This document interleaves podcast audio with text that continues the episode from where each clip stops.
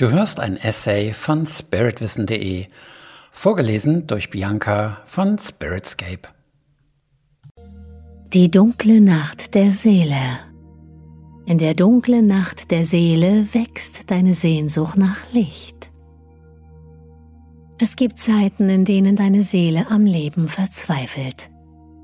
Dann überwältigen dich Angst, Aussichtslosigkeit, Ziellosigkeit, Sinnlosigkeit, Depression, Scham oder Schuldgefühle. In den mystischen Schulen wird dies die dunkle Nacht der Seele genannt.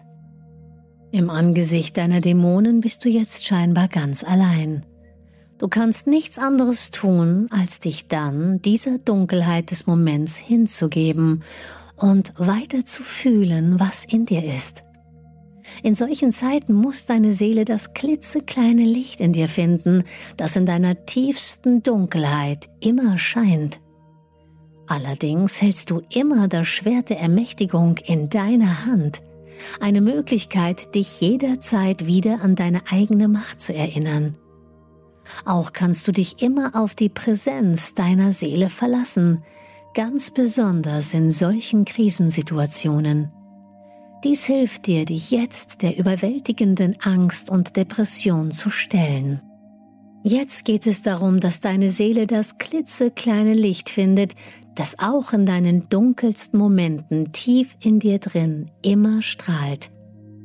Diese dunklen Phasen deines Aufstiegs dienen dazu, dass deine Sehnsucht nach dem Licht wieder zunimmt und du eine neue Stufe des Aufstiegs erreichen kannst. Die meisten Entscheidungen, die das Leben eines Menschen grundsätzlich verändern, werden in einer solchen dunklen Nacht der Seele getroffen.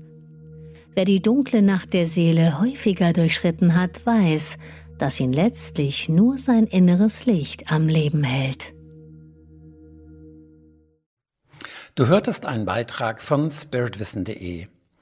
Den Text zu diesem und 140 weiteren Themen kannst du jederzeit auf meiner Website nachlesen. Und falls du weitere Podcast-Beiträge dieser Art hören möchtest, abonniere meinen Kanal, hinterlasse ein Like oder deinen Kommentar, denn es würde mich motivieren, in diesem Stil weiterzumachen. Bis dahin, herzliche Grüße, Sven Oliver Wirth von spiritwissen.de.